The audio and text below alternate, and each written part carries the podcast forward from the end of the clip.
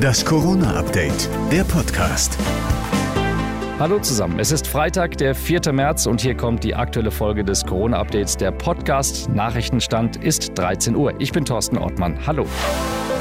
Heute ist es endlich soweit. Nach monatelangen Einschränkungen wird in NRW gelockert und das freut nicht nur den Kanzler. Irgendwie haben wir nach all diesen langen zwei Jahren auch mal verdient, dass es irgendwie wieder besser wird. Ab heute dürfen auch ungeimpfte wieder am gesellschaftlichen Leben teilnehmen und Restaurants, Hotels, Kultur- und Sportveranstaltungen besuchen. Voraussetzung ist allerdings ein negativer Test. Außerdem sind wieder mehr Besucher bei Veranstaltungen zugelassen und die Zugangsbeschränkungen für Kinder und Jugendliche bis einschließlich 17 Jahre fallen weg. Bei Rückreisen aus dem Urlaub entfallen Anmeldung und Quarantäne. Es bleibt aber bei der 3G-Regelung. In anderen Bereichen gilt weiter 2G Plus, zum Beispiel bei Volksfesten und privaten Feiern mit Tanz. Auch Diskotheken und Clubs dürfen nach monatelanger Schließung wieder öffnen, auch unter 2G Plus Bedingungen.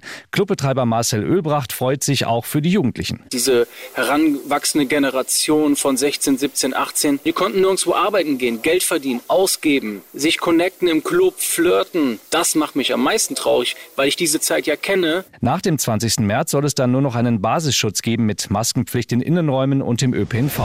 Während NRW lockert, bremst der Omikron-Subtyp BA2 die fallenden Infektionszahlen.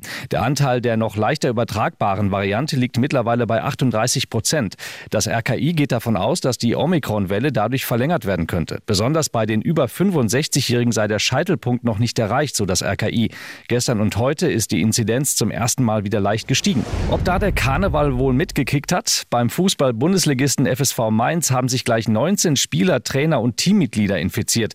Die Mainzer müssen eigentlich am Sonntag gegen den BVB spielen. Und noch eine Meldung vom Sport. Der weltbeste und immer noch ungeimpfte Tennisspieler Novak Djokovic kann sich jetzt doch Hoffnungen auf eine Teilnahme bei den French Open in Paris machen.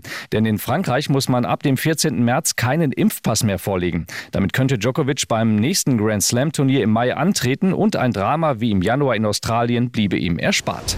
Das war das Corona-Update vom 4. März. Hiermit beenden wir vorerst die Veröffentlichung der regelmäßigen Corona-Updates.